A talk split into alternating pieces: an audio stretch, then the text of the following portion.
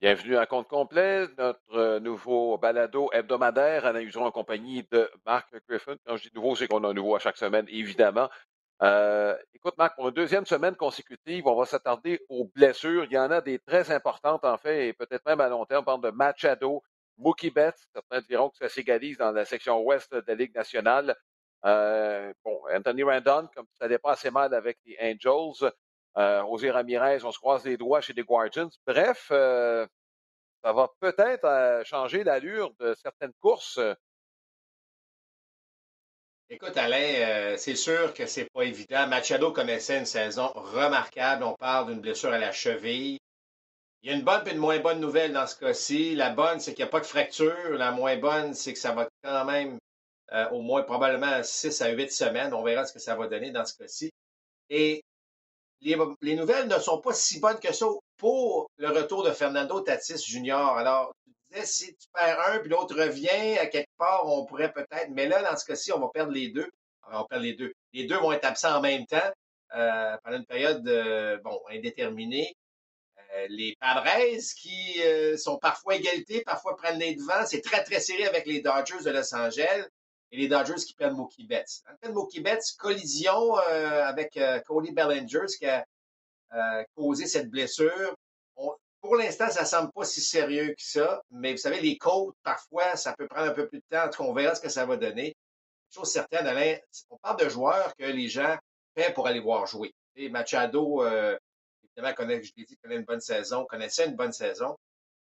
les Padres vont très, très bien. Bon, on connaît Mookie Betts. Tu as parlé de Ramirez, qui est la fois pour être pratiquement, ou lui aussi considéré comme le joueur par excellence dans l'américaine euh, cette année. Euh, là, on ne parle pas d'une absence prolongée dans le cas de Ramirez, mais là, il n'a pas joué au cours des deux, derniers matchs. On parle d'un problème à un pouce euh, côté de Ramirez. Randon, ben écoute, est-ce que les Angels vont être capables de sauver une saison, tu l'as dit, difficile? on connaît encore une fois, bon, longue séquence, congédiement de, de Joe Madden. Trout semble se réveiller, mais un peu euh, en dents hein, cette saison-là des, euh, Angels. Alors, je ne sais pas. Randall ne connaissait pas une si, bonne saison. Euh, Alain, est-ce qu'il va falloir parler d'un des, des, pires contrats octroyés? Là? Je parle par rapport à l'argent et vis-à-vis le rendement dans le cas de Randall. Chose certaine, on n'en a pas pour notre argent du côté des Angels actuellement. Euh, on pourrait parler d'Engine Rio aussi, là, qui, vient de subir l'opération de type Tommy John. Tu parles de contrat, qui, est-ce qu'on t'en donnait assez chez les Jays? Euh, est-ce qu'on parle d'une absence de 12 à 18 mois dans le cas de Rio? Ça pour dire que bon, les blessures font, partie du sport, Alain, mais lorsque ce sont des, noms de la ça, euh, effectivement, là, il peut avoir une grande influence pour, pour le rendement et pour le classement. Oui, dans le cas de Randon, ce sont des blessures, il hein, faut bien le mentionner, qui ont probablement affecté son rendement. Mais dans toutes les équipes, historiquement, les Dodgers s'en sont toujours mieux sortis que les autres. On a encore sorti un lapin du chapeau cette année avec Tyler Anderson, un rendement euh, qu'on n'a jamais vu de sa part. C'est pas juste une question d'argent dans le cas des Dodgers, c'est qu'on réussit à soutirer. On parle, pas, des Rays, on le meilleur des, joueurs, mais je pense que les Dangers font la même chose aussi. Hein. Il y en a eu des, euh, des projets qui ont bien fonctionné historiquement au cours des dernières années chez les Dodgers. Ben absolument. S'il y a une organisation où on peut vraiment pas bon, oublier l'aspect monétaire pour quelques secondes et se dire oui, ils ont de mm-hmm. l'argent, mais effectivement, ils repêchent bien, ils développent bien, ils donnent la chance parfois à des. Écoute, euh, je regarde des gars comme Chris Taylor, là, que abandonné pratiquement à gauche, à droite. Max Muncy, c'est des gars qu'on a repris, qu'on a redonné des carrières. Euh, les joueurs méritent leur succès, mais ce que je veux dire, c'est qu'on a redonné une chance à ces gars-là de se faire valoir. Donc, euh, effectivement, les Dodgers ont toujours été en mesure de, combler euh, d'une manière quelconque l'absence de, joueurs importants. Là, il y a des défis, par contre. Hein. il y a des vrais défis. L'absence de, Walker Bueller. Et, bon, la date limite cette année, des transactions, c'est le 2 août. Officiellement, c'est le 2 août. Euh, on va arriver à la fin juin, début juillet, Alain, puis tu sais que euh, les directeurs gérants ont fait les dernières années qui ont eu plus de succès, c'est ceux qui ont agi plus tôt. Euh, plus tôt pour, un, la disponibilité peut-être du joueur que tu vas aller chercher, on faire combler des besoins que réellement besoin à l'intérieur de ton équipe, mais tu peux avoir un lanceur, deux, trois, quatre départs de plus, de plus en attendant la date limite des transactions. Ça aussi, ça devient important. Donc, pas surpris que dans les, euh, les, quelques prochains jours, on commence à entendre parler ou qu'il pourrait y avoir déjà euh, transactions. Euh, on rappelle aussi qu'il y a une équipe de plus en série, ce qui fait que des possibilités additionnelles euh, pour, pour certaines équipes. Alors, je trouve ça intéressant, le portrait qui se dessine dans, dans différentes divisions, mais surtout dans l'aspect où il y a trois équipes repêchées, puis c'est là vraiment que les courses vont se, vont se dérouler. Bon. Marc, euh, la série la plus attendue au cours du dernier week-end, c'était celle entre les Yankees de New York et les euh, Blue Jays de Toronto, en tout cas de ce côté-ci de la frontière. Là, euh, je peux te dire qu'à Toronto, il y avait une énergie particulière autour du domicile des Blue Jays. Les Blue Jays qui ont sauvé la face dans les trois dernières manches de leur match contre les Yankees de New York. Ça va peut-être donner une énergie, une énergie que je n'ai pas vue, moi. En, tout cas, depuis le début de la saison, j'ai l'impression qu'on marche qu'on roule en vitesse de croisière, sans beaucoup d'énergie et qu'on se fie, bon, euh, on est notre talent va prendre le dessus.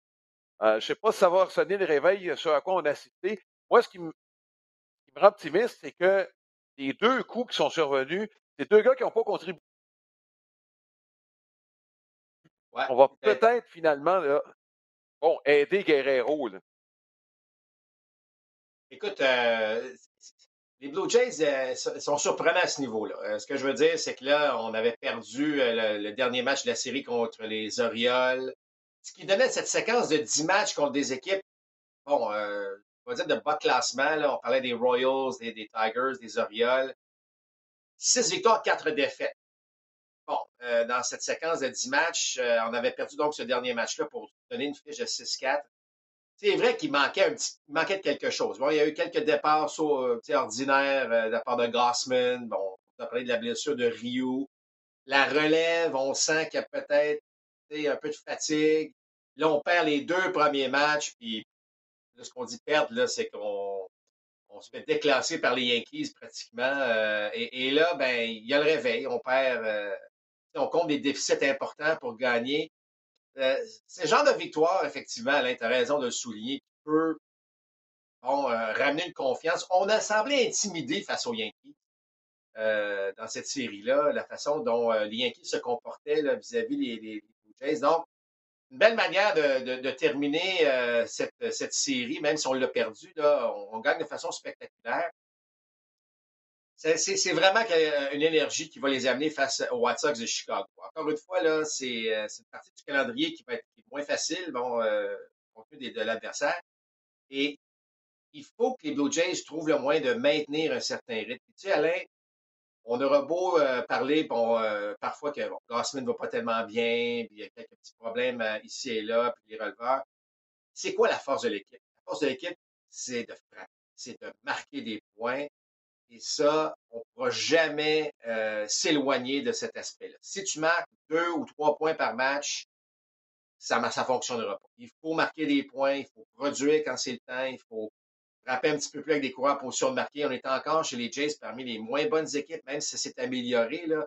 Euh, la, moyenne de, la moyenne au bâton avec des coureurs en position de marquer, il faut être en mesure de l'augmenter pour qu'on puisse maintenir un niveau. C'est quand même 10 matchs au-dessus de 500. Là. Là, les gens disent, ben oui, mais tu regardes le classement, puis c'est quoi, il y a 10, 11 matchs d'écart entre les, entre les Yankees et la deuxième place.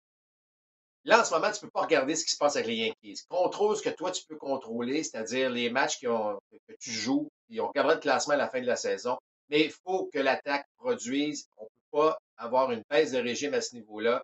Sinon, on va être dans le trouble. Euh, il manque un petit quelque chose actuellement au monticule. C'est tout à fait normal. On arrive euh, début du mois de juillet. Euh, peut-être une certaine fatigue. C'est même pour toutes les équipes. Mais ce que je veux dire, c'est que l'attaque, Alain, doit continuer de produire. C'est comme ça que l'équipe est bâtie. Il faut que ça reste ainsi. Oui, et euh, écoute, comme je le mentionnais, si Hernandez et Gouriel se mettent à produire, Max, je pense que ça va changer la dynamique de cette attaque.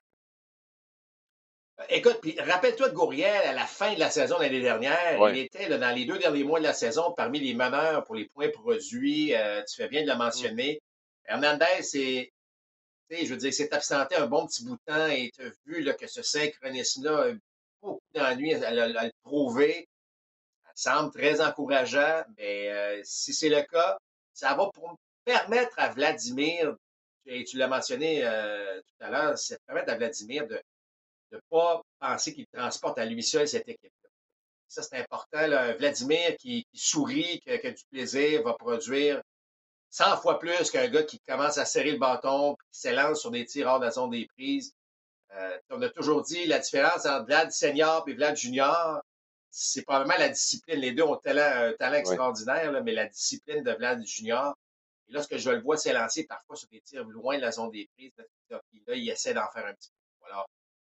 Encore une fois, c'est l'attaque qui doit produire. Et si Hernandez et Gouriel en donnent un petit peu plus, ben écoute, euh, là, là, on sera en voiture pour, euh, les prochaines semaines. Mmh. Oui, écoute, Marc, il y a une mauvaise nouvelle chez les Blue Jays et ça ne touche pas d'équipe au niveau majeur. C'est Nate Pearson, encore une fois. Euh, lancé dimanche, ça n'a pas duré longtemps. Son épaule l'ennuyait. Écoute, c'était un des top 5 prospects du baseball majeur il y a deux ans à peine. les Blue Jays étaient bien pourvus. Ils avaient Vlad, bon, même un petit peu avant, ils avaient Pearson c'est franchement inquiétant euh, pour l'avenir de ce jeune homme. inquiétant. Euh, bon, évidemment, on ne peut pas contrôler des blessures. C'est très, très décevant parce que moi, j'avais dit en début de saison, euh, c'est peut-être un peu la carte cachée. Pearson y arrive et il se développe comme on pensait qu'elle allait se développer. Que ce soit en relève comme partant, allait, selon moi, donner vraiment, là, si c'était comme releveur, ben, imagine-toi, tu mets un bras comme ça en relève, en fin de rencontre, avec la saison de Romano, puis bon, Simper qui va quand même bien. Ça ben, honnêtement, ça aurait renforcé cette partie-là. Puis si tu le laisses comme mmh. partant, puis qu'il va relativement bien, whoops, tu sais, la, euh, va bien, mais là, euh, tu comprends, ça, ça, serait venu vraiment aider, à aider la cause des Blue Jays. Là, c'est inquiétant, parce que c'est rechute après rechute. Euh, je ne sais pas s'il y a un moment de découragement dans, le gars de Nate Pearson éventuellement, mais euh, est-ce qu'on est extrêmement prudent dans le fait qu'il a peut-être senti un petit quelque chose, puis on veut juste être prudent, mais chose certaine, on ne voit pas la lumière au bout du tunnel, de voir euh, Nate Pearson arriver dans le baseball majeur, puis d'être aussi dominant comme c'était prévu. Là. Alors, effectivement, ça, c'est un dur coup présentement pour, pour les Blue Jays parce qu'il il y a des bras actuellement dans, la filière, euh, la filiale, tantôt des Blue Jays, mais c'est pas, pas les bras de qualité comme Nate Pearson pouvait avoir. Alors, euh, bon, les Jays, Alain, une des forces présentement, c'est au niveau des receveurs. On a évidemment d'excellents receveurs. C'est l'organisation qui en compte le plus de receveurs qui sont euh, calibre du baseball majeur et qui peuvent frapper en plus. S'il y a une transaction à faire éventuellement, ça va probablement être un receveur qui va être impliqué dans cette transaction. Oui, j'ai l'impression que le plus vulnérable est Danny Jensen, à condition qu'il revienne en santé. C'est un autre qui est affecté par les blessures au fil euh, des années. Marc, je veux qu'on parle un petit peu des Red Sox et des Rays. Euh, dans le cas des Rays, malheureusement, je pense que les blessures sont en train de les rattraper. Euh, on ne le frappe pas. on ne frappe pas quand il y a des coureurs sur les buts. c'est pas une équipe qui peut se permettre euh, de perdre des joueurs à long terme comme Franco et Brandon Lau. sont trop importants dans l'alignement et de compter aussi sur une diminution importante de, la contribution de Mike Zunino. Euh, il n'y a pas le minimum cette année. Je ne vois pas comment les Rays vont être capables de maintenir un minimum là, pour se classer en série à ce rythme-là. Écoute, je, regardais les statistiques individuelles, et je me dis comment ils ont réussi à être encore quoi, ces 6-7 matchs au-dessus de 500. Je veux dire, honnêtement, avec le rendement qu'ils ont, euh, c'est quand, même, quand même exceptionnel ce qu'ils ont réussi à faire, euh, bon, malgré les blessures, malgré certains joueurs qui ne produisent pas autant qu'anticipé.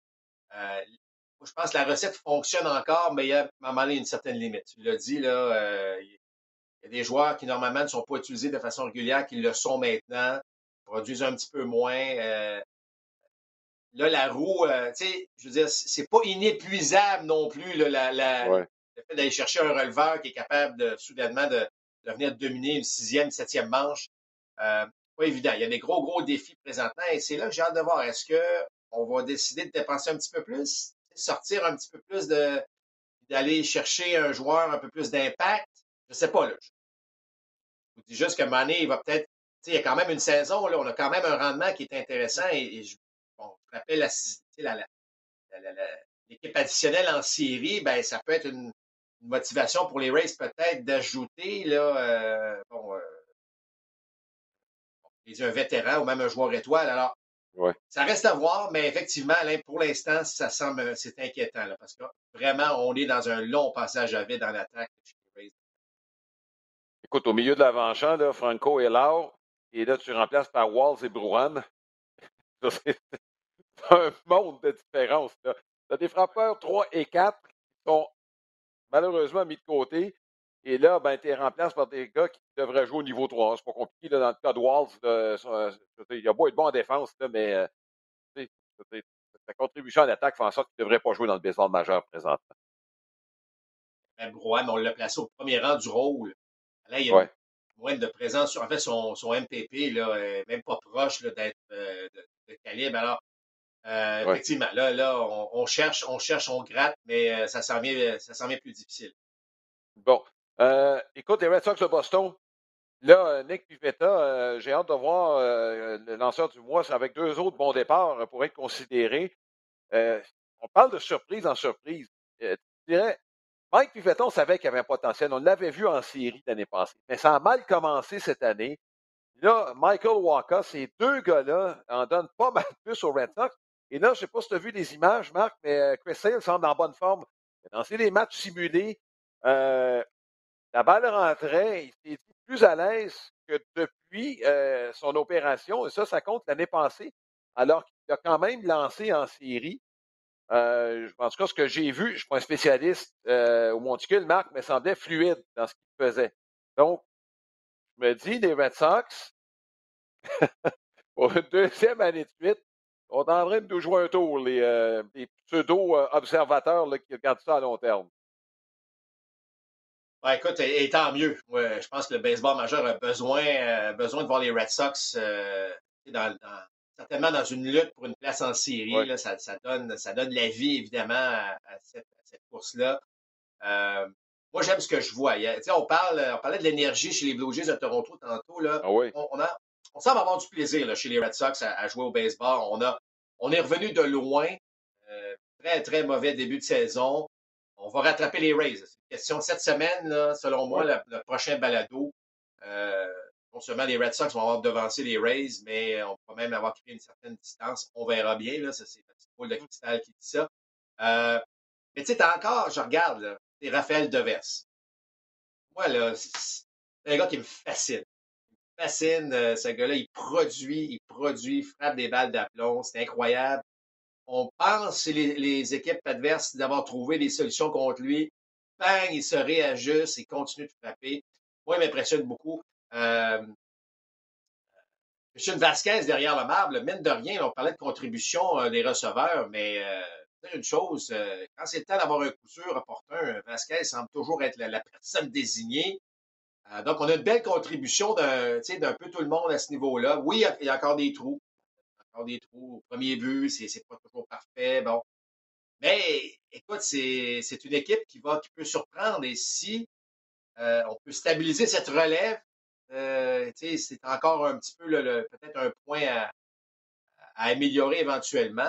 ça reste quand même qu'on gagne des matchs. Euh, je dis, l'attaque produit euh, des choses intéressantes. Et si, imaginez si Chris Sell s'en vient s'insérer dans la formation, là, il faut faire attention, il n'y arrivera pas, puis il va être le calibre de trophée Cy Young à ses premiers départs. Mais s'il vient s'insérer, donne des manches à l'organisation, ben, plus il va pouvoir lancer, lui va être efficace en fin de saison. Alors, c'est là que ça va être important pour les Red Sox de Boston. Alors, c'est une très bonne nouvelle. C'est, euh, ça se passe bien présentement euh, chez les Red Sox de Boston.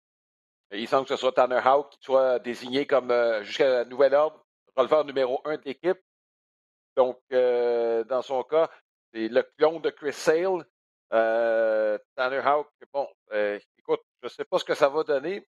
C'est ce que j'en pense. J'aimerais ça qu'on lui donne plus de manches mais par nécessité, parce que la relève a été difficile cette année chez les Red Sox de Boston. Il semble que ce soit la voie qu'on va prendre, en tout cas dans les prochaines semaines. Ben, écoute, Alain, on pensait que, Wetlock pourrait être le releveur numéro un. Puis là, on disait, ben oui, il faut qu'il y ait plus de manches.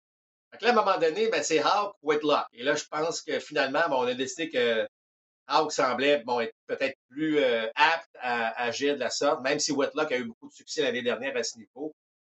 C'est intéressant d'être capable de jongler avec deux lanceurs qui pourraient être partants, mais qui sont aussi efficaces en fin de match. Alors là, on a décidé que c'est Hawk qui. Euh, ça ne veut pas dire que ça va rester ainsi, mais pour l'instant, il semble qu'il soit le joueur désigné en fin de rencontre. Marc, je, veux qu'on parle un petit peu de, de, déception dans l'Ouest américaine. On a amplement parlé des problèmes des Angels au cours des dernières semaines, mais euh, les Rangers du Texas, les Mariners de Seattle, les attentes étaient pas mal plus élevées que ce qu'on a montré depuis le début de l'année. Euh, on a dépensé pas mal d'argent euh, du côté du Texas. John Gray, Semyon, Seager, Robbie Rick qui s'est amené à Seattle. On avait quelques bons jeunes. Une rotation dans sa partant qui semblait intéressante. Euh, le gâteau ne lève pas ni à Seattle, ni euh, du côté du Texas. Moi, je vous disais que les Rangers, euh, tranquillement, pas vite, peut-être qu'on va être en mesure de jouer près de 500 éventuellement. c'est vrai que c'est bon, pas le début de saison souhaité. Mais je serais plus inquiet du côté des Mariners. Les jeunes qu'on a amenés, on pensait que ça allait produire davantage. On, il y, a des, belles choses. Là. Ty France là, connaît euh, ben une saison remarquable. Il y a des joueurs qui vont. Mais on ne gagne pas. Là, c'est quoi la fiche? C'est 10 matchs en bas de 500, facile pour les, Mariners de Seattle.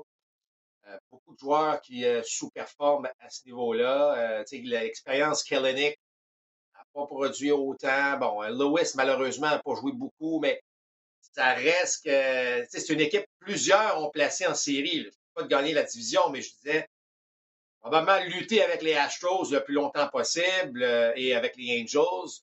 Euh, là, on est loin de ça. Puis honnêtement, on sent pas qu'il y a une espèce de rebondissement.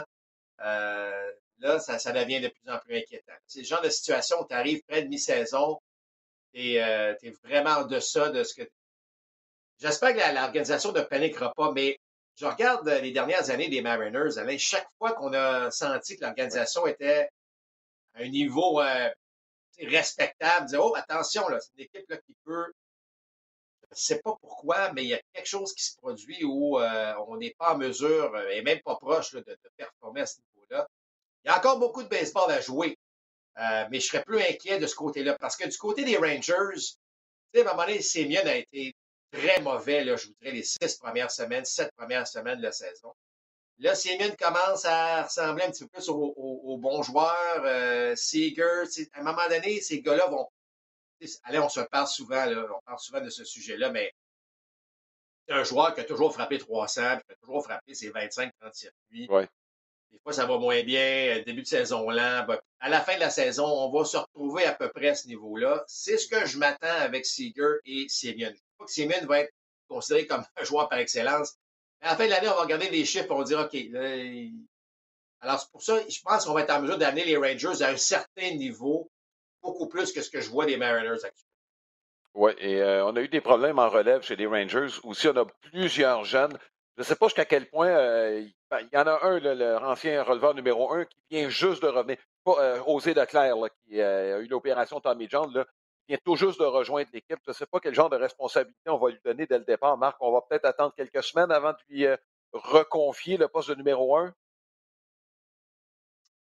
Oui, mais c'est surtout ça. Ben, c'est difficile d'agir de la sorte, ben, parce que dans, ces cas-ci, Alain, euh, il faut penser aussi à la santé du joueur. Là, tu vas me dire, ouais, c'est le baseball majeur, puis on, va graduellement le mettre dans des situations où on, où on veut l'amener. Est-ce que ça va être la première semaine, probablement pas, mais ce que je veux dire, c'est qu'on va graduellement l'amener à un niveau euh, qui va aider, euh, qui va aider l'équipe, mais qui va aussi s'assurer que euh, le joueur va pouvoir être, être là en santé pour le reste de la saison.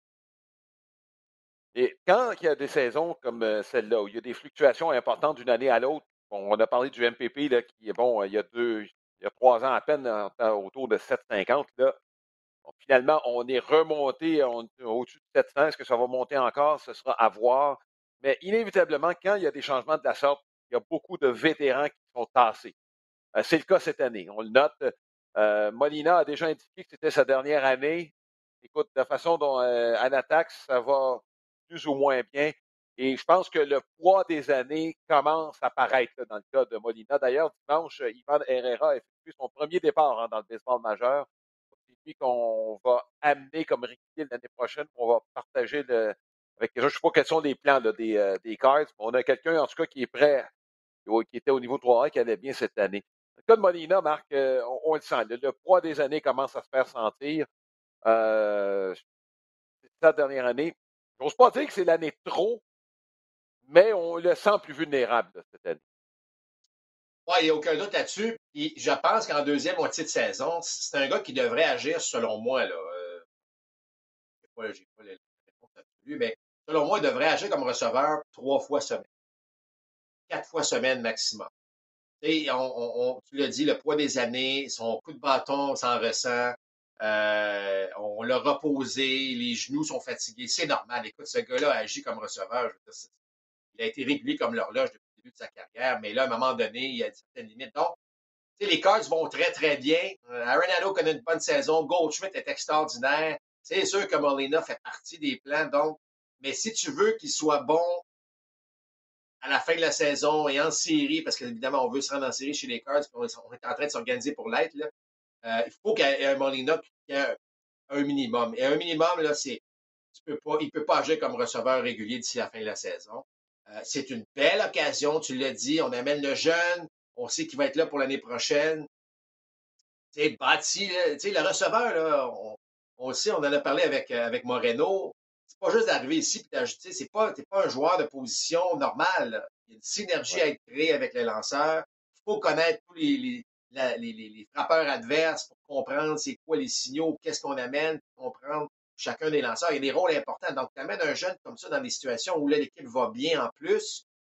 Euh, c'est le meilleur moyen, selon moi, de, se développer, de, se développer rapidement.